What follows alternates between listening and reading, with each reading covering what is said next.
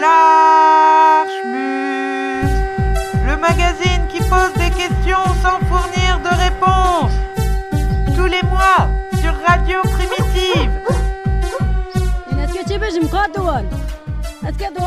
Que puis-je dire au monde? Pourquoi Erdogan nous fait-il ça? Ils ont fermé les yeux sur ce qui nous arrive. ici, là-bas et ailleurs. C'est la résistance, tous ensemble. Aujourd'hui, nous envoyons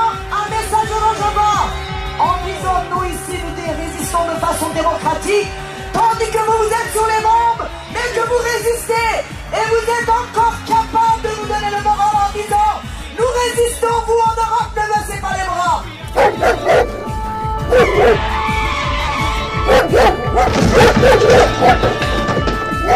Bonjour, bienvenue dans ce nouveau numéro de l'Archmutz. Ce mois-ci, nous allons parler d'actualité avec ce qui se passe en Syrie avec l'invasion turque. Bonjour, je m'appelle Alain Bielka, je suis ici pour représenter le collectif Afrin Reims, qui est un collectif unitaire de soutien à la lutte des forces démocratiques syriennes et du Rojava en général. Bonjour, Ferrat, porte-parole de la communauté kurde de Reims et par la même occasion signataire du collectif Afrin euh, avec Alain.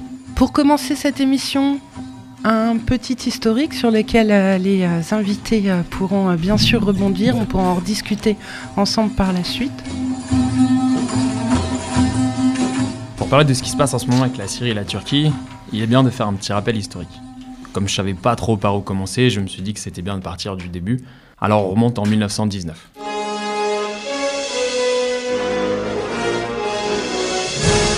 L'Empire ottoman fait partie des vaincus de la Première Guerre mondiale. Comme l'Allemagne, on va lui saucissonner son territoire. C'est le traité de Sèvres. On lui ôte ses provinces arabes et maghrébines.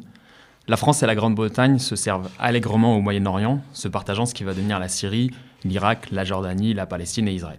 On y introduit un projet de Kurdistan autonome et de Grande Arménie, et on donne des bouts à la Grèce. Ça représente un tiers en moins de la Turquie actuelle, 23% de l'Empire ottoman. Le sultan Mehmed VI signe le traité. Évidemment, dans la population turque, ça passe moyen. Mustafa Kemal, qui s'est brillamment illustré lors de la victoire contre les Alliés à la bataille des Dardanelles, est à la tête du commandement militaire. Il refuse ce traité et organise des élections législatives qu'il remporte et devient ainsi le président de l'Assemblée. De là, il lance une campagne de récupération des territoires et s'affronte aux forces loyalistes du sultan. Très vite, avec le soutien militaire et même populaire, les forces kémalistes s'imposent dans le pays. Les kémalistes rencontrent quelques résistances populaires comme la révolte kurde de Kochgeri, mais dans l'ensemble, le soutien dont bénéficie Mustafa Kemal va lui permettre de renégocier et de signer un nouveau traité, celui de Lausanne en 1923. C'est l'actuelle Turquie. La Grande Arménie et le Kurdistan sont abandonnés, mais en échange, les Occidentaux obtiennent les territoires arabes de l'Irak et de la Syrie qu'ils voulaient en 1919. Dans le pays, le sultanat est aboli le 1er novembre 1922. Le 9 septembre 1923, le Cumhuriyet Halk Partisi, Parti républicain du peuple, est créé ce sera le parti unique jusqu'en 1945 et le 29 octobre 1923, la République de Turquie est proclamée.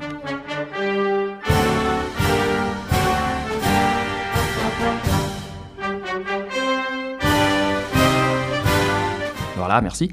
Cette révolution s'inspire en grande partie de la Révolution française et de l'esprit des Lumières. Républicain, droit de l'homiste, adoption de l'alphabet latin, tout y est. Et comme la France, la République turque est une et indivisible. C'est-à-dire que tout le monde est turc et parle uniquement turc toutes les autres langues sont interdites. Pourtant, la Turquie est un pays comprenant de nombreux peuples, les Kurdes, les Laz, les Yézidis, les Alevis et encore d'autres. Mais c'est l'époque de l'Europe des nations, et le nationalisme, dès sa création, sera une composante essentielle de la Turquie. De plus, le nationalisme va permettre de contrer le prisme de lecture communiste basé sur la lutte des classes. D'ailleurs, le communisme est interdit. De nombreuses populations sont déportées et dispersées afin de tenter de détruire leur continuité géographique. A l'inverse, et c'est sûrement lié quand on voit que souvent, quand le pouvoir consent aux droits des femmes, d'un côté, il réprime les autres minorités de l'autre, les femmes accèdent à de nouveaux droits. Polygamie interdite, droit à l'enseignement pour les deux sexes, droit au divorce et interdiction du voile à l'université. Les femmes prennent des responsabilités, enfin certaines femmes, uniquement celles sapées à l'occidental. Les femmes voilées, vues comme archaïques, restent en retrait de la vie politique et publique. Parce que l'un des axes centraux de la révolution kémaliste va être la lutte pour la laïcisation du pays. Le calife et son califat, qui est littéralement le successeur de Mahomet, celui qui représente l'autorité politique et religieuse, est supprimé en 1924. En 1928, l'islam n'est plus la religion d'État, et dix ans plus tard, on inscrit la laïcité dans la Constitution. C'est pas la laïcité à la française, hein. le pays reste très musulman, mais c'est plus l'islam et ses représentants qui exercent les fonctions politiques. En 1930, les femmes obtiennent le droit de vote, 15 ans avant la France. Mustafa Kemal, dit Atatürk, en gros le père des Turcs, tente une première expérience de multipartisme. Il nomme un de ses proches pour créer un nouveau parti. Cependant, au bout de quelques mois, celui-ci passe aux mains des islamistes. Atatürk considère alors que le pays n'est pas encore prêt pour le bipartisme. Eh, c'est malin ça. De nombreuses révoltes populaires et nationalistes de minorités ont lieu. Atatürk parlant même du plus grave problème intérieur à propos de ces révoltes, et notamment des Kurdes, souvent durement réprimés par l'armée, comme notamment le massacre de Dersim, l'actuel Tunjeli. Pendant trois ans, Kurdes et Alevis, une minorité chiite, vont se soulever pour leur autonomie. Dans cette région où les chefs religieux, les babas, exercent une forte autorité, la résistance au kémalisme est forte. L'armée turque réprime sévèrement ce soulèvement en 1939. Mais attention, quand je dis sévèrement, c'est sévèrement. Là, je te parle de 70 000 morts. Atatürk, lui, meurt en 1938. C'est Ismet Inonu qui lui succède. À l'international, la Turquie est plus proche de l'Iran du Shah. Pendant la Seconde Guerre mondiale, elle reste neutre, même si elle va mettre quelques avoines en 1945 à une arme allemande déjà bien en déroute, histoire de se placer dans le camp des vainqueurs. C'est toujours ça de prix. Bon, reste tranquille. Hein. En termes d'imposture anti-nazi, en 45, on se passe bien là, nous, la France. Hein. Et là, bim, c'est l'ascension. Conférence de San Francisco en 45, plan Marshall en 48, Conseil de l'Europe en 50 et en 52 adhésion à l'OTAN. La cour des grands, ma gueule, le club des winners.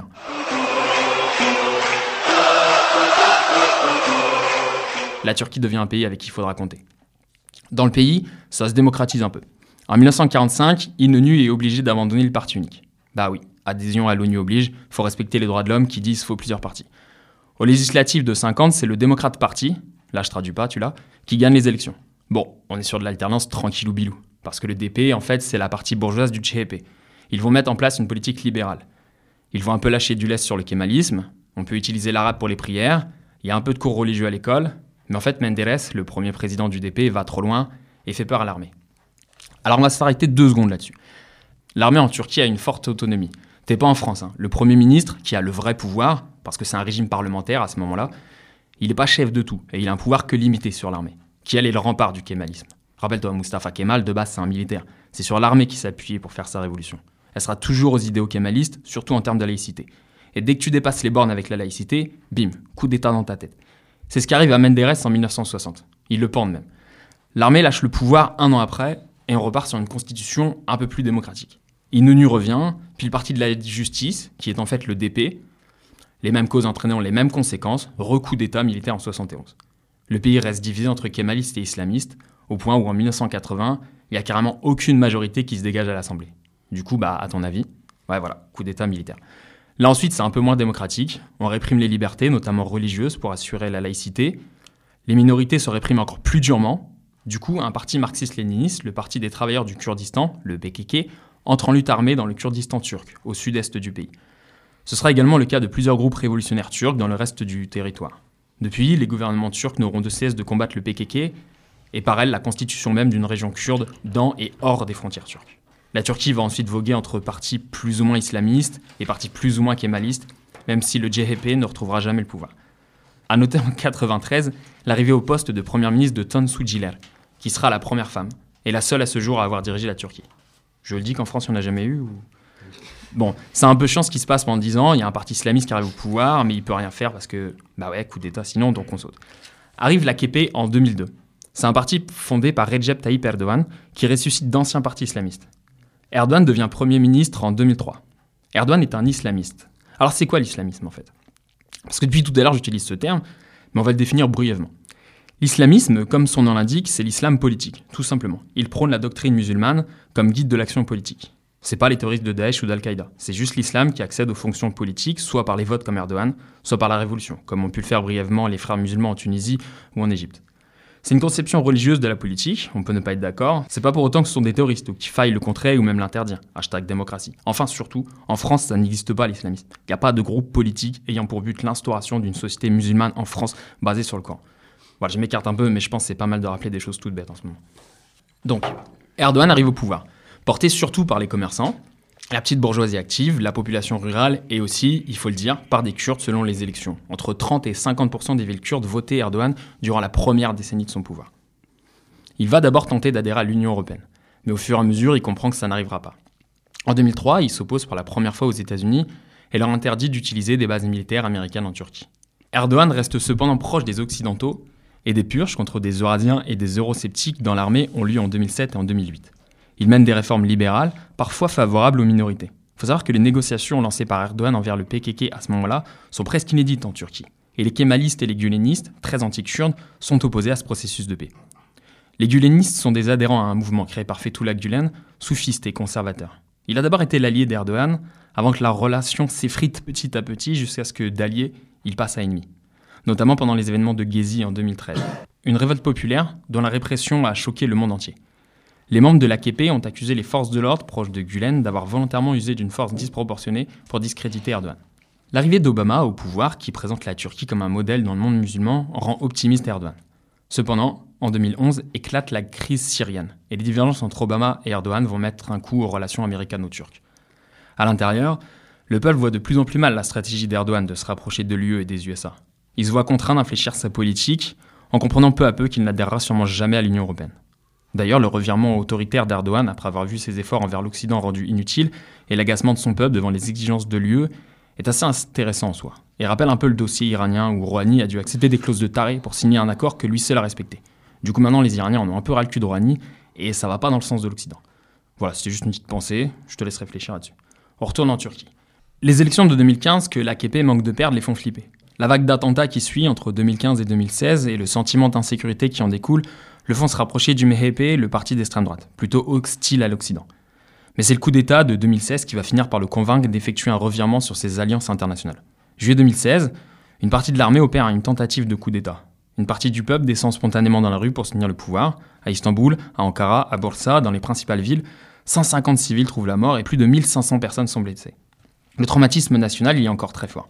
La raison du coup d'État est assez obscure, mais Fethullah Gulen est désigné comme le principal responsable ses relations avec les États-Unis où il réside, le fait qu'il soit sûrement surveillé de près par les Américains et que les officiers de l'armée qui ont pris part au coup d'État soient tous des atlantistes, laisse penser à une complicité américaine dans ce coup d'État.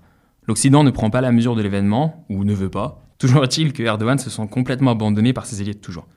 Parallèlement, Poutine se rapproche de la Turquie. Il y voit une opportunité d'éloigner celle-ci de l'Occident.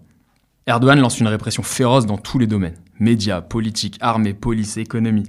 Les villes kurdes de Turquie sont assiégées, il prend le pouvoir seul en réformant la constitution. Erdogan est théorisé de ce que les frères musulmans et son ami Morsi a vécu en Égypte, c'est-à-dire un renversement du pouvoir et un massacre des islamistes soutenus par l'Occident et l'Arabie saoudite. Les relations avec cette dernière vont également se dégrader et atteindre un point de non-retour avec l'assassinat d'un journaliste saoudien dans le consulat d'Arabie saoudite à Istanbul. Erdogan se brouille donc avec les Occidentaux et l'islamisme salafiste de l'Arabie saoudite, partenaire de l'Occident et adversaire religieux de l'islamisme politique d'Erdogan. En revanche, il se rapproche doucement de l'Iran, mais surtout de la Russie, à laquelle il va jusqu'à acheter des armes alors qu'il est membre de l'OTAN. Même si leurs liens ne sont pas toujours cordiaux, notamment lors de l'interception d'un avion russe par l'armée turque ou lors de l'assassinat de l'ambassadeur russe à Ankara. Après ces deux épisodes, c'est l'Iran qui va jouer le rôle d'entremetteur. Le rapprochement de ces trois pays se fait sous fond de crise syrienne.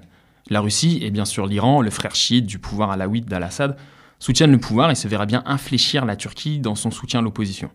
De plus, l'Iran et la Turquie restent liés par leur contrat énergétique sur le gaz et le pétrole. D'ailleurs, la Turquie faisait partie des pays ayant eu une autorisation par les États-Unis d'acheter du pétrole iranien après les sanctions. Ce trio assez improbable au vu de leurs divergences se rapproche pourtant concrètement. Les rapports avec les États-Unis s'en trouvent détériorés. En plus de la crise diplomatique autour de Gulen, ce rapprochement ne plaît pas du tout à Trump. L'épisode le plus marquant de cette détérioration reste la crise économique de l'été 2018, dans laquelle Trump a plongé la lire turque. Bon, ok, Erdogan n'a eu besoin de personne pour coller l'économie avec sa folie des grandeurs. Mais les taxes de douane que Trump a infligées à l'acier turc ont fait couler la lire à un niveau historiquement bas de 7 lires pour 1 dollar, alors qu'elle n'en valait que 2 en 2013. Cet été, ce sont des F-35 qui n'ont pas été livrés à la Turquie par les États-Unis. Si t'es pas fort en armement, les F-35 sont des gros avions de guerre, très chers, qui marchent pas très bien. Le truc, c'est qu'ils sont payés par la Turquie. Et puis, bien sûr, il y a le conflit autour des Kurdes. Les Américains, comme tous les Occidentaux, soutiennent les Kurdes contre Daesh. La Turquie, elle, dit que ce sont des terroristes et que ce sont les renforts aériens occidentaux qui ont battu Daesh. En ce qui concerne son rapport à la Syrie, dès le début, Erdogan soutient la révolte initiée par les frères musulmans syriens. À cette époque-là, l'islamisme a le vent en poupe. El Narda en Tunisie, les frères en Égypte, les printemps arabes sont influencés par ce courant. Donc ce qui va se passer, c'est que Daesh va réussir à prendre le contrôle du nord de la Syrie pendant presque trois ans. Un peu soutenu, il est vrai, par la Turquie. Pas forcément par conviction, mais dès que t'as un projet de ken des Kurdes, t'es vite pote avec eux. Ainsi, la Turquie laisse les djihadistes passer tranquilles ses frontières. Alors encore une fois, pas vraiment par conviction, parce qu'en ce moment on entend souvent qu'Erdogan est proche de Daesh. C'est plutôt faux, il a juste fait ce que les grandes puissances font toujours avec ces groupes. Il les a utilisés en croyant qu'il pourrait les gérer quand ils seront indésirables, sauf qu'ils sont devenus puissants, comme d'hab. Après la vague d'attentats en Turquie de 2015 à 2016, Erdogan se voit obligé de leur mettre des taquets, histoire de. Il va donc intervenir une première fois pour les combattre, mettant également tarif aux Kurdes, c'est toujours ça de prix hein, pour lui. Puis ensuite, en 2018, soutenu par Poutine, qui lui veut forcer les Kurdes à s'allier à Damas pour que Bachar al-Assad reprenne le contrôle du nord de la Syrie. Maintenant, il continue cette intervention grâce aux USA. Mais c'est pas uniquement Erdogan qui en veut aux Kurdes, mais bien la classe dirigeante turque. Ainsi, c'est pas le fait du prince, c'est bien tous les partis, y compris le CHP kémaliste, principal parti d'opposition. C'est tous les principaux partis donc qui ont voté cette intervention militaire à l'Assemblée. Je dis ça parce qu'on entend beaucoup que pour défendre les Kurdes, il faut faire tomber Erdogan. Mais Kılıçdaroğlu, le chef de l'opposition kémaliste, il aurait la même politique militaire. Des éléments de politique intérieure expliquent aussi ce choix. Erdogan est de plus en plus contesté, suite à l'effondrement de l'économie turque et de la lire en 2018, et l'explosion du nombre de chômeurs. Ainsi, il a perdu les élections municipales, et Ankara, la capitale, et surtout Istanbul, la ville d'Erdogan, sont passés à l'opposition, grâce à une alliance de circonstances entre HDP et CHP. Et ça deux fois, parce qu'Erdogan avait fait annuler la première élection qu'il avait perdue. Il a reperdu une seconde fois, et ça, c'est vraiment à prendre en compte, parce qu'il avait fait déjà le coup d'annuler une élection législative en 2015, quand le HDP avait obtenu 13%, et l'avait empêché d'avoir la majorité absolue. Mais la seconde fois, les gens se sont résignés et ont donné la majorité à Erdogan. Là, c'est pas le cas.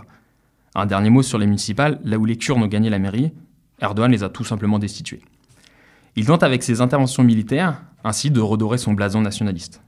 De plus, l'opposition se reconstruisait, alors une petite union autour de lui, lui, ça fait pas de mal. Surtout que c'est une bonne occasion de réisoler le parti de gauche HDP, pro-kurde, qui est le seul à pas soutenir cette opération. D'ailleurs, on pense à eux, ils doivent vivre, pas vivre des moments faciles en ce moment. La seconde raison importante du déclenchement de cette opération est l'exaspération de la population turque envers les migrants. Avec la hausse du chômage, de plus en plus les migrants sont pointés du doigt, et le ressentiment à leur égard est de plus en plus fort.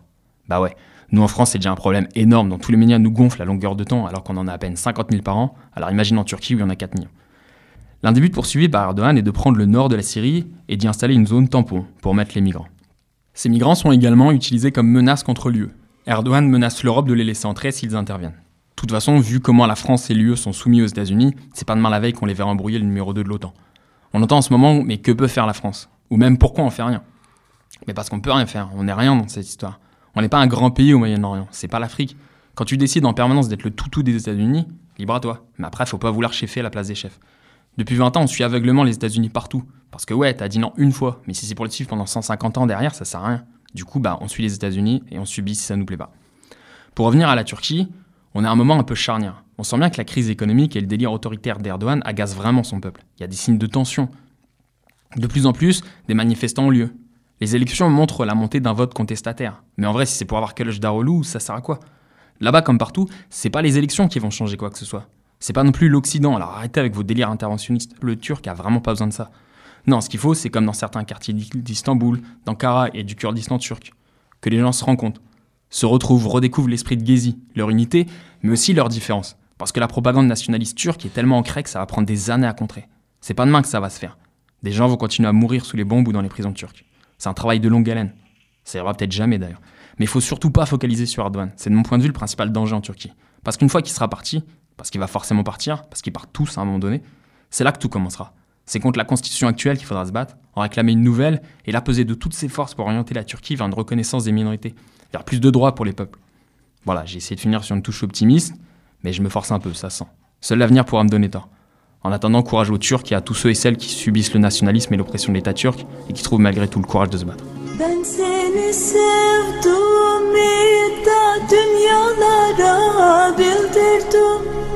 Ben seni sevdim ta dünyalara bildirdim. Endirdin kaşlarını babani babani mi yıldırdım Endirdin kaşlarını endirdin kaşlarını babani babani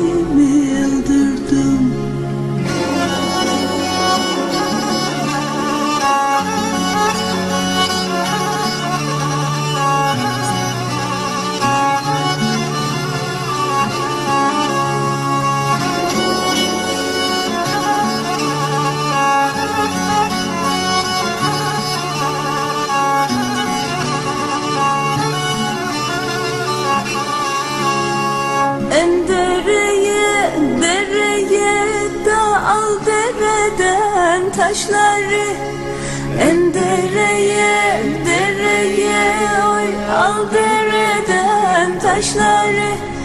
Geçti bizden sevdaluk Al cebum, al cebumdan saçları. Geçti bizden sevdaluk Geçti bizden sevdaluk Al cebum,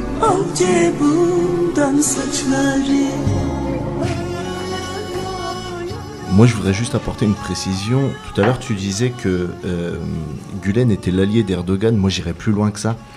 Euh, je pense que Gulen était le mentor d'Erdogan. Et c'est Gulen qui a amené Erdogan là où il est actuellement.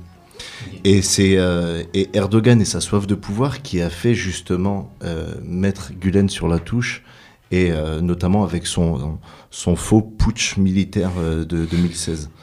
Parce que bien évidemment, je vais rebondir aussi là-dessus, on parle d'un coup d'État qui se passe à 20h, en prime time. On coupe bien évidemment aucun média. On prend en otage ni le président, ni le Premier ministre, ni le ministre de l'Intérieur. Enfin, on a vu mieux comme coup d'État, je pense. Ensuite, tu faisais allusion à la tension Erdogan-Assad. Alors, ce qu'il faut, ce qu'il faut se dire, c'est que Erdogan, on pourrait l'apparenter à Trump aujourd'hui. C'est-à-dire qu'il n'a pas de déclaration identique à 5 minutes. Erdogan, Assad, c'était son frère. Il y a eu des accords de libre-échange entre la Turquie et la Syrie. Les frontières ont été levées entre la Turquie et la Syrie. C'est copain-copine, hein, c'est, on, on va, on, va, on, va, voilà, on va faire les colonies de vacances ensemble, on va dormir l'un chez l'autre. Et puis, euh, et plus c'est affinité. Et c'est après, en voyant l'évolution des choses au Moyen-Orient, qu'il a dû se, se résigner justement à, à vouloir renverser euh, Bachar el-Assad. Côté opportuniste. C'est exactement ça. C'est vraiment un opportunisme. Et ensuite, euh, tu as dit qu'Erdogan avait utilisé Daesh, puis n'a pu réussir à les gérer. Moi, j'irais même au-delà.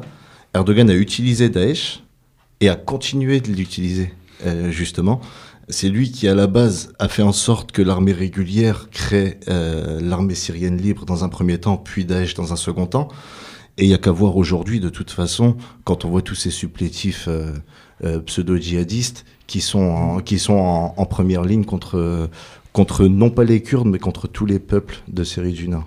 Donc voilà, je voulais juste apporter ces, ces quelques, ces quelques précisions sur ton truc. Après, j'ai trouvé ton texte très élogieux euh, vis-à-vis du, du, du kémalisme dans un premier temps. C'était un peu ironique. enfin, ouais, non, mais j'ai bien, j'ai bien, j'ai bien saisi le truc. Mais, euh, mais ouais, c'est ton, sinon c'était juste ça, quoi.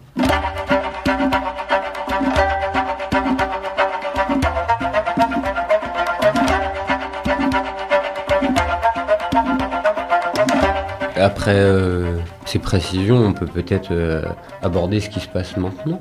La petite chronique qu'on vient d'entendre s'arrête euh, s'arrête il y a un certain temps maintenant. Et c'est au cœur de l'actualité un peu ce qui se passe là-bas.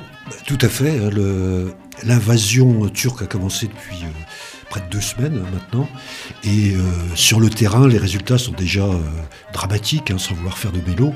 On estime qu'il y a eu euh, peut-être 200 000, 300 000 civils qui ont fui hein, sous les, bombes, devant les combats. Le nombre de morts, bon, effectivement, très difficile à, préciser, mais on peut compter le, nombre de, de militants des YPG à plusieurs dizaines déjà de tués, et sans doute plusieurs centaines de civils, y compris euh, hier encore des bombardements sur une zone euh, non combattante, un, hôpital hein, dans une ville euh, dans une ville kurde. Donc, si vous voulez, le, bilan est déjà absolument dramatique.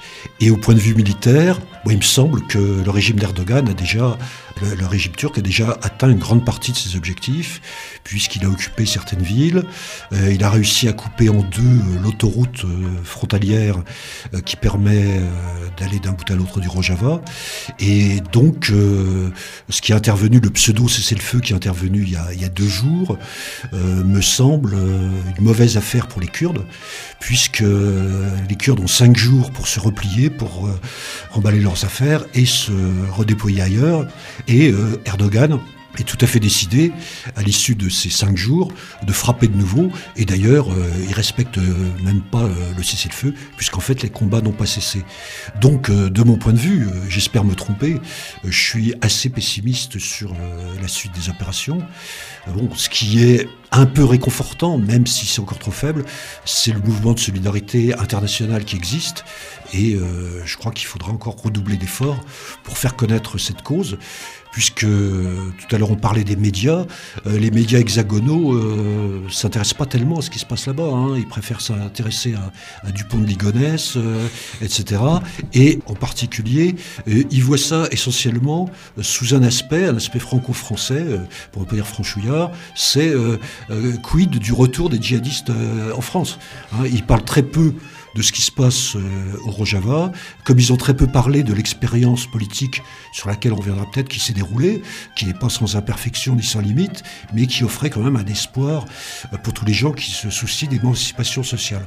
Donc, pour ma part, je suis assez pessimiste. Bah moi, euh, contrairement à Alain, je suis très optimiste. Je suis très très optimiste. Puis sinon, si, si je ne l'étais pas, militer servirait à rien, de toute façon. Mais moi, je, je suis beaucoup plus optimiste dans le sens où euh, pour la première fois dans l'histoire des Kurdes, on a autant de personnes qui soutiennent la cause. Pour la première fois dans l'histoire des Kurdes, on a le monde entier. Je ne parle pas au niveau étatique, je parle vraiment des peuples dans, à travers le monde qui sont vraiment derrière, euh, regroupés derrière, le, derrière les Kurdes. J'ai l'impression que ce, cette action au Rojava d'Erdogan, bah, elle a amené un, un nouvel élan de solidarité, l'humanisme qui était mort jusqu'à là, euh, qui avait tendance à, sombrer, bah, il renaît, j'ai l'impression, euh, ces, ces, derniers jours, avec cette tentative d'envahissement du Rojava.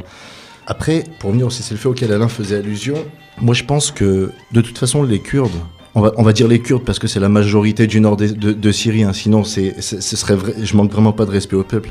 Juste pour rappel, des Kurdes, des Arabes, des Araméens, des Assyriens, des Turkmènes, des Tchétchènes, et ils sont tous présents dans la dite constitution du Rojava actuellement. Le Rojava, c'est la, zone qu'on appelle donc du nord de la Syrie.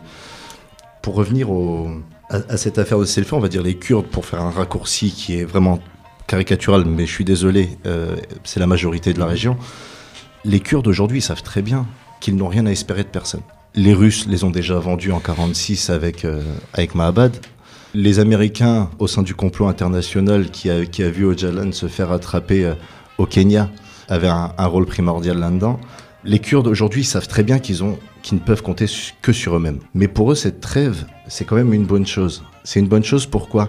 Parce que la trêve, peut-être que physiquement les Kurdes n'y étaient pas, mais il y avait systématiquement un lien téléphonique entre euh, les représentants américains et le commandement des FDS. Et il y a eu des échanges. Alors bien évidemment, quand les déclarations officielles, bah, personne ne dit vraiment euh, véritablement ce qui s'est dit et quelles étaient les, conditions pour se cesser le feu. Mais moi, tout ce que je peux vous dire actuellement, c'est que le temps qu'on est en train de gagner là, c'est un temps qui est primordial pour la reconnaissance d'un statut des peuples du Rojava aujourd'hui.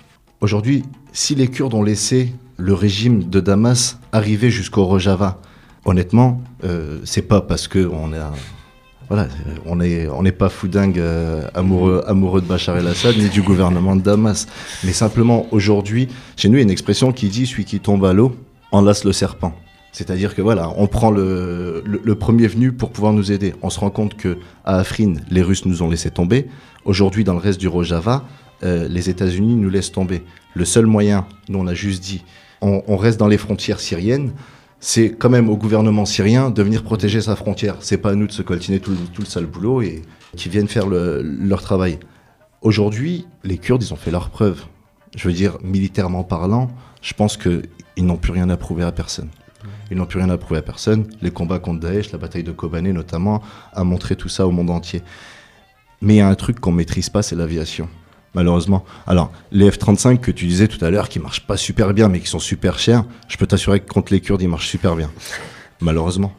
Notre grand désespoir d'ailleurs. Mais aujourd'hui, après ce cessez-le-feu, si tu veux, les hôpitaux, notamment, avaient creusé des tunnels avec creuser des tunnels justement pour pouvoir euh, soigner les blessés, pour pouvoir cacher les civils en, en cas d'aviation. Et on a bon nombre de tunnels qui sont effondrés. On a retrouvé des civils par dizaines qui, sont, qui, voilà, qui, qui, ont, qui ont péri sous les décombres de, de, ces tunnels-là.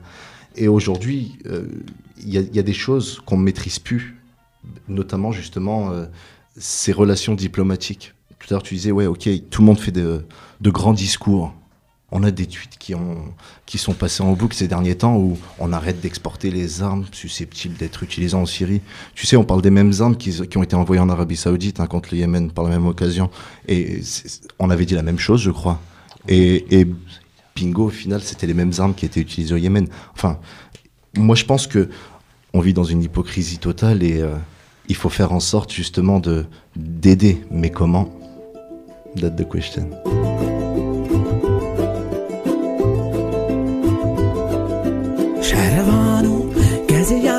که به قربانو تو نهلی طولامه به دست خون به جانو شروانو شروانو شروانو شروانو کسی یادای که به قربانو تو نهلی طولامه به دست خون به جانو شروانو شروانو شروانو شروانو شروانو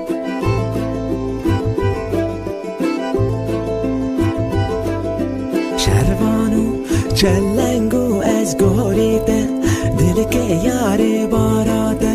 Di fegilê ser milan û şervan û Şervan û şervan û Şervan û Çellengu ez gorî te Dilike yarê bara te. Di fegilê ser milan û şervan û Şervan û şervan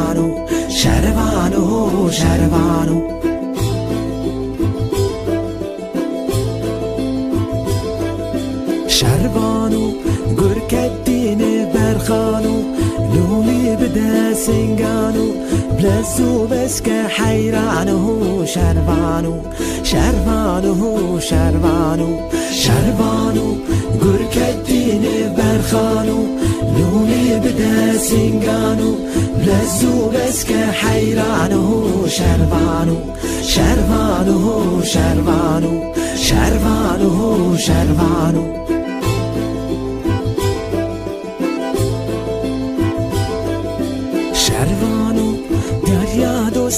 دوست دزانو کس کسوران ازمانو یان چکادش من مانو شروانو شروانو شروانو شروانو دریا دوست دزانو کس کسوران ازمانو یان چکادش من مانو شروانو شروانو شروانو شروانو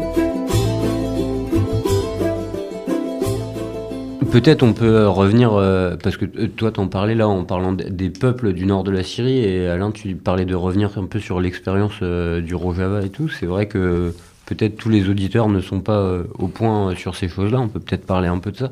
Alors, le- ce qu'on appelle le Rojava, ça existe depuis euh, officiellement depuis 2014. Euh, c'est euh, une des conséquences de la guerre civile euh, en Syrie, c'est-à-dire que la partie nord-est de la Syrie, peuplée en grande partie de Kurdes, s'est déclarée autonome par rapport à Damas et a expérimenté euh, une euh, situation politique, a expérimenté une sorte de régime politique qu'on connaît pas à fond, bien sûr, même s'il y a des témoignages assez nombreux de personnes qui s'y sont rendues. Ce que l'on peut dire sans se tromper, c'est que c'est une expérience politique qui euh, vise à la coexistence pacifique entre les peuples, les peuples qu'a énuméré Ferrat tout à l'heure, les différentes confessions, euh, musulmans, euh, chrétiens. Euh, je rappelle que les forces kurdes ont joué un rôle très important en 2014 dans le sauvetage des yézidis, des gens qui professent une religion qui est considérée comme diabolique par les islamistes. Donc ça c'est très positif. Coexistence pacifique au niveau ethnique, au niveau religieux, volonté également de faire reculer le patriarcat. Je suppose que c'est pas une mince affaire et que c'est loin d'être parfait, et de promouvoir l'égalité homme-femme.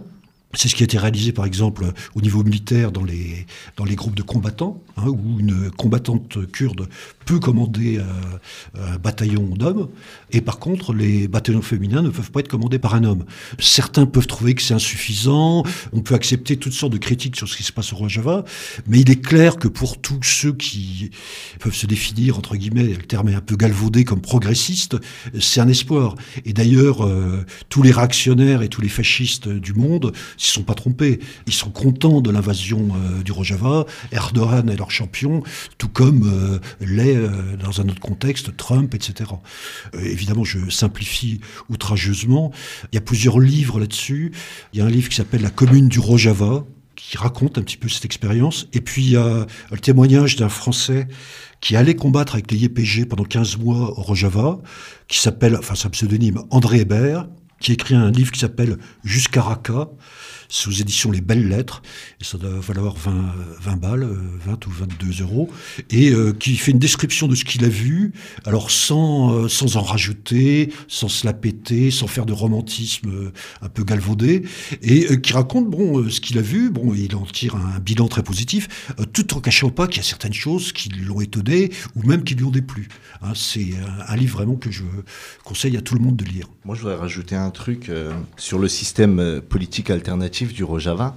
Alain dit que c'est un système qu'on ne connaît pas forcément, mais moi, je pense, que, je pense que si, parce que le communalisme libertaire d'Ocalan, qui a été inspiré par euh, Murray Bookchin, qui est un libertaire américain, qui, je veux dire, qui a, qui a fait ses preuves, mais a, euh, qui était très trotskiste, donc euh, essentiellement, euh, essentiellement axé sur, euh, sur la révolution ouvrière, et que voilà, c'est, on, on est, et Öcalan a travaillé là-dessus et s'est rendu compte que c'est pas avec, euh, avec les ouvriers qu'on va réussir à faire quelque chose, c'est vraiment avec tout le monde dans, dans son ensemble. Et euh, moi, je pense que c'est une théorie qui est bien connue aujourd'hui. Et sinon, euh, au-delà de ça, je pense que j'ai rien du tout à ajouter parce que Alain a fait une très belle description. Ce que je voulais dire, c'est qu'elle n'est pas connue du grand public. Elle Non. est connue dans les milieux militants, certes, Oui. mais euh, c'est, et c'est peu mis en valeur, peu euh, mis en valeur par les médias. Les médias ont très peu parlé. Il y a eu quelques reportages sur Arte, etc. Mais euh, les médias préfèrent faire euh, 115 débats euh, contre les femmes voilées qui font les accompagnements scolaires plutôt que de parler de ça, parce qu'en plus, ça irait à l'encontre un petit peu de leur propre idéologie.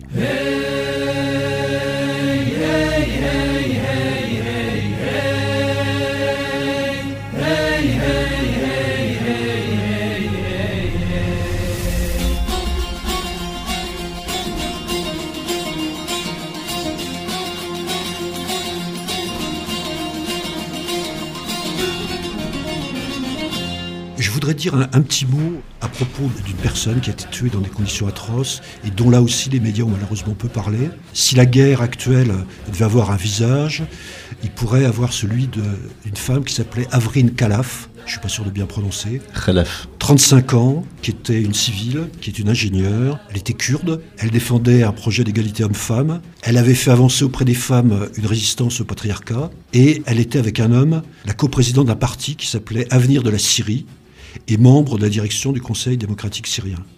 Euh, Dans les premiers jours de l'invasion euh, turque, elle a été assassinée, euh, sans doute dans des conditions atroces, peut-être euh, torturée, euh, peut-être violée, et tout euh, laisse penser que c'est un meurtre planifié par le pouvoir turc et par ceux qui ont fait le sale boulot, c'est-à-dire les, supplétifs djihadistes. Il y a eu bien sûr des centaines de morts, mais je voudrais particulièrement lui rendre hommage. Et hier à Paris, les manifestants arboraient son, son portrait, et sans vouloir faire de l'anti-média systématique, on peut s'étonner qu'on n'en ait pas davantage parlé. Parce que, alors qu'Erdogan qualifie euh, les Kurdes de terroristes, voilà une, une action qui résume bien son terrorisme d'État, et ça aurait été intéressant qu'on en parle davantage.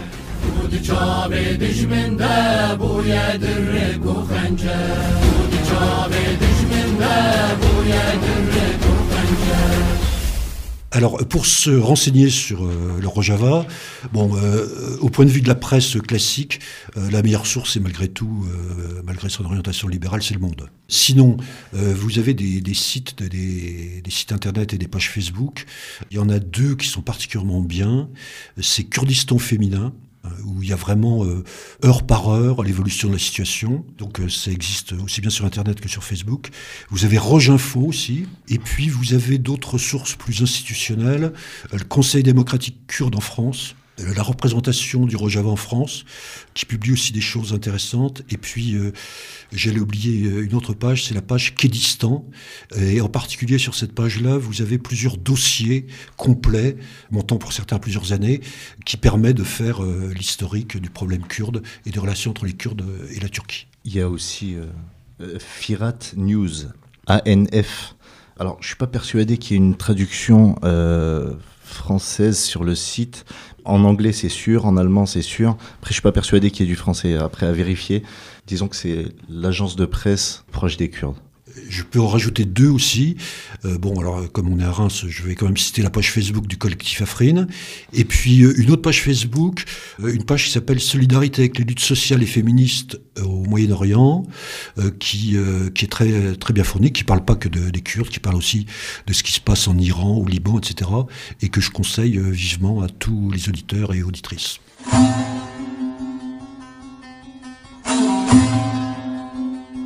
Vu qu'on a à Reims, justement, est-ce qu'on pourrait revenir un peu sur le collectif euh, Afrine? Parce qu'on en a parlé en deux secondes en début d'émission, mais euh, sur le but de ce collectif et euh, son action euh, là, en mode local.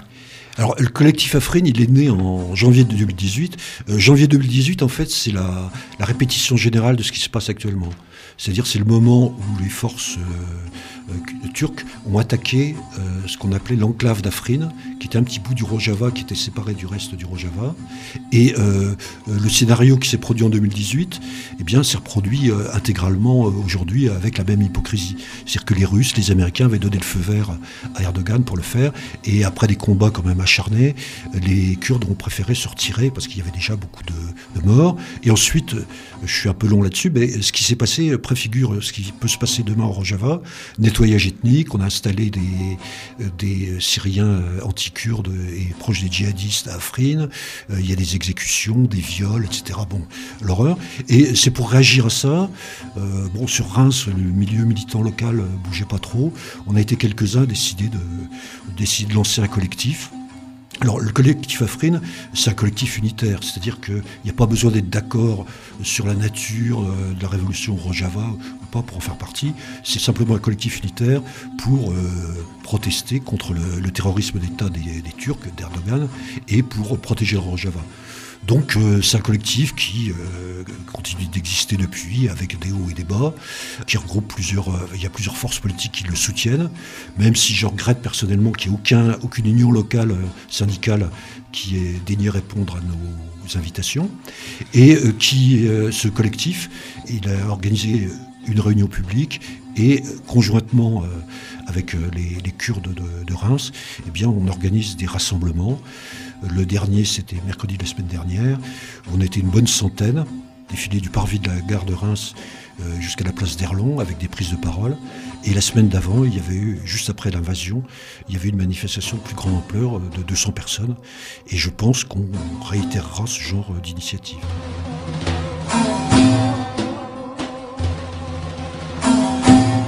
Alors, Alain, il faisait état d'un. C'est quoi le terme qu'il a utilisé? Il a dit euh, répétition générale Oui, avant ce qui se passe aujourd'hui. Répétition générale. Répétition- Moi, j'irais plus loin que ça. C'est la troisième opération en, cinq, en trois ans de la Turquie en Syrie. La première, et je pense qu'elles sont toutes les trois intimement liées. Je vous explique pourquoi. La première, invasion de la, Tu- la- la Turquie. Alors, il y avait un- un- une espèce de, de petite enclave turque dans les terres syriennes qui voulait rapprocher de la frontière. Je ne sais pas si vous vous souvenez de cet épisode.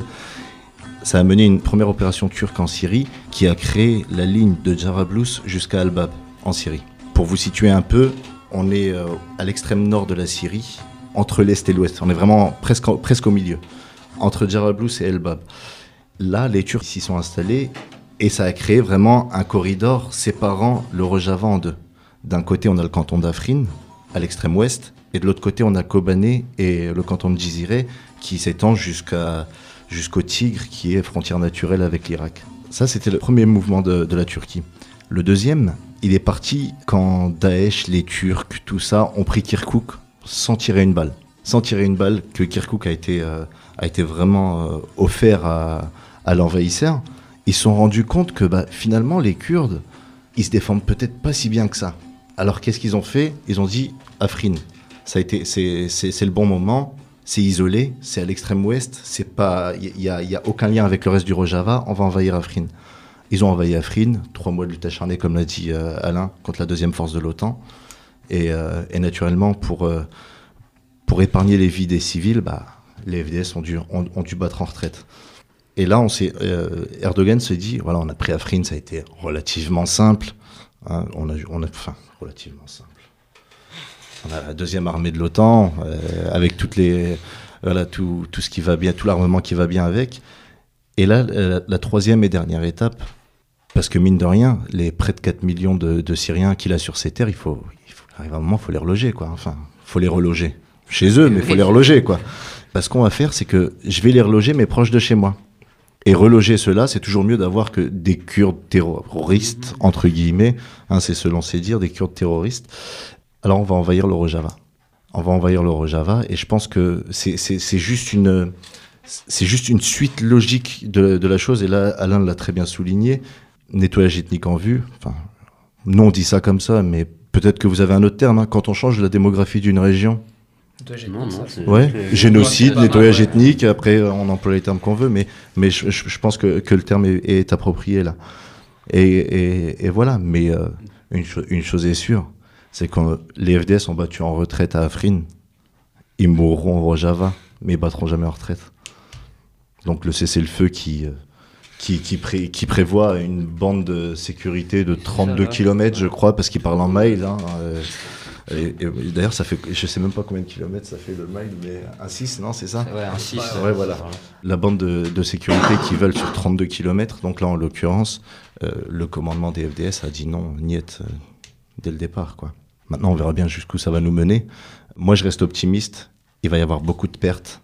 Mais l'erreur d'Afrin, entre guillemets, ne se reproduira pas. Parce que les habitants d'Afrin étaient résignés dans le sens où ils savaient qu'ils étaient séparés du Rojava et il n'y avait pas grand-chose à faire. Et quand, ils viennent bombarder, euh, ils commencent à bombarder le centre-ville avec leur, leur aviation, bah forcément, il arrive un moment où, où tu es lié des pieds et des mains et tu peux plus rien faire. Et là, en l'occurrence, euh, les peuples, euh, les peuples du Rojava veulent pas quitter le Rojava et ils laisseront pas 30 km. Alors peut-être que ça sera fait en sous-marin, les 130 km, on laissera l'armée, euh, l'armée de Damas sur la bande de 30 km, mais ça joue beaucoup. Après, c'est un très grand échiquier. Hein. Là, actuellement, le Moyen-Orient, et chacun bouge ses pions un peu comme il l'entend. Mais au final, je pense que le Rojava en sortira vainqueur. Je,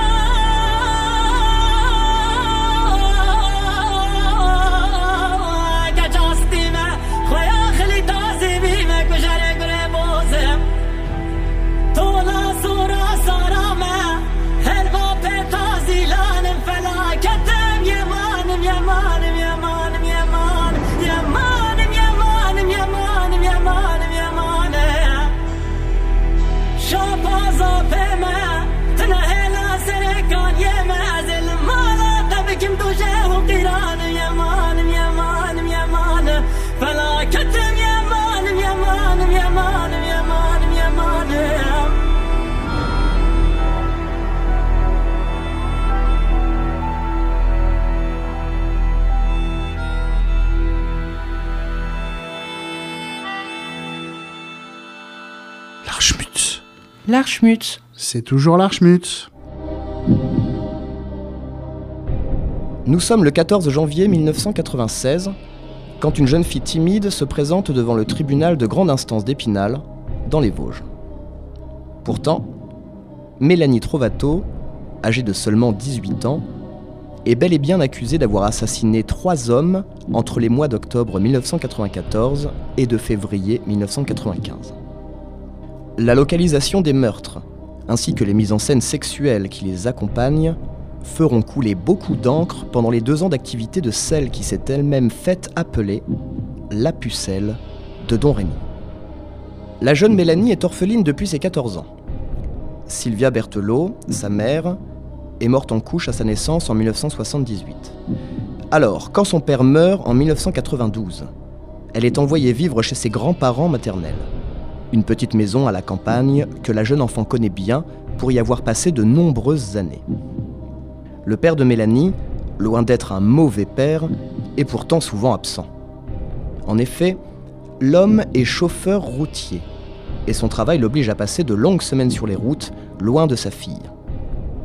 Un mardi de décembre 1992, quelques jours seulement après l'anniversaire de sa fille, c'est aussi son travail qui lui coûte la vie dans un accident de la route survenu près de Nîmes. Dès janvier 1993, Mélanie Trovato, âgée de 15 ans, déménage définitivement de sa banlieue nancéenne pour le petit village de Greux, dans les Vosges. Dans un premier temps, la jeune fille s'adapte bien à la vie rurale, même si les copines de son âge sont plutôt rares au village. Elle se fait néanmoins de nouveaux amis, dont un jeune garçon du village voisin avec lequel elle passe le plus clair de son temps. Thomas Rouillard est alors un jeune garçon de 14 ans, ravi que la jeune adolescente d'un an son aîné souhaite passer du temps avec lui. Très rapidement, le jeune homme lui fait découvrir ses passions, et notamment l'une d'elles, le radioamateurisme. La jeune fille, voyant sûrement là un moyen de se rapprocher de son défunt père, se lance alors dans la pratique intensive de la CB. Très rapidement, elle passe ses soirées à scruter les 40 canaux de son émetteur-récepteur. Elle indique leur chemin aux routiers perdus au milieu de ce carrefour entre quatre départements. Elle discute avec eux de leur quotidien, espérant pouvoir saisir celui de son papa. La Diagonale du Vide. Le magazine radiophonique traitant des affaires judiciaires oubliées des grands médias. Basé sur des histoires vraies, arrivées dans le nord-est de la France des années 90. Revivez comme si vous y étiez ces procès dignes des disparus de Mourmelon ou de l'affaire du petit Grégory. Grâce à un travail d'enquête minutieux et d'études de sources croisées, découvrez la vérité pleine et entière sur les affaires judiciaires qui secouèrent le grand Est des années 90. Une émission réalisée par Sylvie Abelanski, avec le soutien de Romain Renaud et Charline Charlot. À la relecture, Patricia De Almeida, et aujourd'hui à la technique, Raphaël Dubois. Mais ne nous trompons pas. L'histoire que je viens de raconter, celle de Mélanie Trovato, est bien celle d'une meurtrière. Très vite, la jeune fille se détourne de son jeune camarade et passe des nuits entières à discuter avec des inconnus de parfois deux à trois fois son âge. C'est le 24 octobre 1994, un mois avant ses 17 ans, que tout bascule. Alors qu'elle parle avec plusieurs routiers depuis le début de la soirée, l'un d'eux, Alexandre Bouvard, 27 ans, propose à Mélanie de se voir en chair et en os. Dans un premier temps, la jeune fille refuse, mais Alexandre se fait insistant. Vers 1h du matin, Mélanie Trovato lui donne finalement rendez-vous sur le parking de la basilique du Bois Chenu, à quelques kilomètres de chez elle. Le lendemain matin, c'est un couple de touristes hollandais venus visiter la basilique avec leurs enfants qui remarquent le camion. La porte passager grande ouverte et l'absence d'agitation autour du 33 tonnes éveillent la curiosité de Greta Van Meulen. La gendarmerie prévenue, l'enquête est quasiment bouclée dans la journée et conclut à un suicide. En effet, le jeune Alexandre Bouvard a été retrouvé mort d'asphyxie, la tête enfilée dans un préservatif et le sexe sorti de son pantalon. L'ennui des routiers durant leur longue soirée solitaire serait pour tout le monde l'explication des jeux auto-érotiques qui auraient conduit à la mort du jeune homme. Toujours est-il que Mélanie Trovato n'est pas inquiétée le moins du monde pour ce premier meurtre. Ainsi, moins de six mois plus tard, la jeune fille passe une nouvelle fois à l'acte. Cette fois-ci, elle donne rendez-vous au chauffeur sur une petite aire de repos le long de la départementale 166, juste avant la frontière du département de la Meuse. Alexei Minrov, un routier d'origine russe, y est retrouvé dans son camion le 5 février 1995. L'homme est mort depuis trois jours, assassiné dans la nuit du 1er au 2 février. En effet, cette fois, aucun doute n'est permis. L'homme est bien retrouvé, la tête engoncée dans un préservatif et le pantalon sur les chevilles, mais la cause du décès est plus vraisemblablement le tournevis planté dans sa poitrine au niveau du cœur. Sur le sol en terre battue du petit parking, les enquêteurs remarquent rapidement les traces d'un vélo arrivant et repartant du camion, ainsi que des empreintes de pas d'un bien trop petit gabarit pour appartenir au chauffeur routier. Les gendarmes sont alors en mesure de reconstituer le déroulement de la soirée. Alexei, le chauffeur de poids lourd, avait dû convenir d'un rendez-vous galant. Son invité arrive, les choses tournent mal, une dispute éclate et Alexei y laisse la vie. Si ce scénario se rapproche de la réalité, il n'y a pour l'instant toujours aucune piste sérieuse sur l'identité de l'invité. Encore mieux pour Mélanie Trovato, on découvre dans les journaux que la police privilégie pour l'instant la recherche de suspects masculins dans le cadre de cette enquête. En effet, le scandale de l'affaire Chanal est encore présent dans beaucoup d'esprits et oriente les premières investigations de la gendarmerie de Coussé. Une aubaine pour Mélanie qui va repasser à l'acte en moins d'une semaine cette fois-ci. Le 11 février 1995, il est 19h quand la pucelle de Don Rémy prend son premier correspondant en ligne sur son poste de Sibi. Damien Rousseau discute pendant près d'une heure avec Mélanie Trovato. Pourtant, vers 20h30, quand la jeune fille lui propose de se rejoindre près du bois nu, Damien, qui se souvient avoir lu ces histoires de meurtre dans la presse, hésite. Mélanie s'énerve, change de canal et en moins d'un quart d'heure, arrive à convenir d'un rendez-vous avec un autre routier harponné via sa CB. Le lendemain matin, un 33 tonnes est retrouvé garé près du cimetière du village de Don Rémy. Posé sur le tableau de bord, une plaque d'immatriculation floquée de seulement quatre lettres. Dudu, le surnom d'Alain Durand, le conducteur du camion retrouvé. Mais que ce soit à l'intérieur ou autour du camion, aucune trace du chauffeur. Ce sont finalement les gendarmes qui le retrouveront dans le bois voisin, à un peu moins d'un kilomètre de son camion. Le corps d'Alain Durand est retrouvé, comme les précédents, le pantalon sur les chevilles et le visage recouvert d'un préservatif. Mais le cadavre du routier baigne surtout dans une immense flaque de sang. C'est cette hémorragie qui est sans nul doute la cause de sa mort. En effet, le pénis d'Alain Durand ne tient plus à son corps que par quelques lambeaux de peau, arrachés par une morsure particulièrement appuyée, comme le révélera l'autopsie, et faisant ainsi se vider de son sang le chauffeur routier. Dans les jours qui suivent, les témoignages de la famille et des amis d'Alain Durand obligent la gendarmerie de Coussé à réorienter leur enquête. En effet, l'homme est décrit par tous ses proches comme un bon vivant jovial qui n'aurait que peu d'affection pour les charmes de la jante masculine, comme en témoigne cette interview de Gilles Avril, un ami proche d'Alain Durand, interviewé par France 3 Région alors qu'il quittait la gendarmerie où il venait d'être auditionné dans le cadre de l'enquête. Je sais pas ce qu'ils racontent les flics, mais le Dudu, a un truc qui est sûr, c'est qu'il aimait les femmes. Hein. Dudu, c'était un bonhomme, hein, il aimait ça, les femmes. Je sais pas pourquoi il essaye de salir sa mémoire à raconter des, euh, saloperies là, mais, ça, c'est pas possible. Hein. Que Dudu, il trompe sa grosse quand il fait le tour de France avec son camion, ça, d'accord. Mais c'est quoi ces conneries que c'est avec un mec? Non, mais n'importe quoi, comme si Dudu serait tombé dans un piège tendu par un PD. N'importe quoi. Le lendemain de cette interview, c'est Damien Rousseau, le chauffeur poids lourd qui avait refusé de rencontrer Mélanie Trovato, qui apporte son témoignage aux gendarmes de Coussé. Cette fois-ci, on en est sûr, c'est une femme qui a assassiné les trois chauffeurs routiers dans les mois passés. Les informations fournies par Damien Rousseau pourraient s'avérer capitales pour l'enquête. En effet, les militaires n'avaient jusqu'alors prêté aucune attention aux stations CB des chauffeurs routiers assassinés. Mais maintenant que la communication haute fréquence est au centre de l'enquête, un détail jusque-là passé inaperçu saute aux yeux des gendarmes. Les postes sont tous réglés sur la même fréquence, 27 375 MHz sur la bande FM. Pourtant, malgré cette information, l'enquête n'avance pas beaucoup dans les jours qui suivent. Une station CB reste allumée à la gendarmerie de Coussé 24 heures sur 24, scrutant les fréquences dans l'attente de la pucelle de Don Rémy. Mais cette fois, Mélanie Trovato va attendre.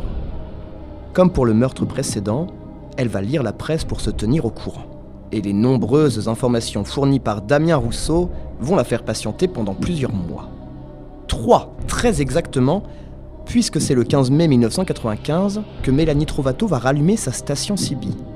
Elle contacte un chauffeur routier à l'accent polonais fort marqué et lui donne rendez-vous à l'entrée du petit village de Jubinville, à 5 km de chez elle. Alertée par l'officier en charge de l'écoute de la bande FM, une patrouille part dans la seconde de la gendarmerie de Coussay. C'est sur la route entre Maxé-sur-Meuse et Jubinville que la voiture de la gendarmerie croise Mélanie Trovato pédalant sur son vélo. Les militaires l'arrêtent et découvrent dans la poche de sa veste plusieurs préservatifs. Il n'en faut pas plus pour la conduire à la gendarmerie pour un interrogatoire, et pas beaucoup plus pour la confondre devant le tribunal. En effet, la découverte chez elle de sa station Sibi, ainsi que le témoignage à la barre de Thomas Rouillard, l'adolescent qui lui avait appris à s'en servir, enverront la pucelle de Don Rémy derrière les barreaux pour les 20 prochaines années. Voilà, c'était la Diagonale du Vide, votre émission judiciaire qui revient sur les histoires vraies du nord-est de la France des années 90. Aujourd'hui, l'émission a été réalisée par Stéphane Castaner, avec le soutien de Christian Christin et Amélie Mello. À la relecture, Audrey Dacosta et à la technique, Luigi Mention.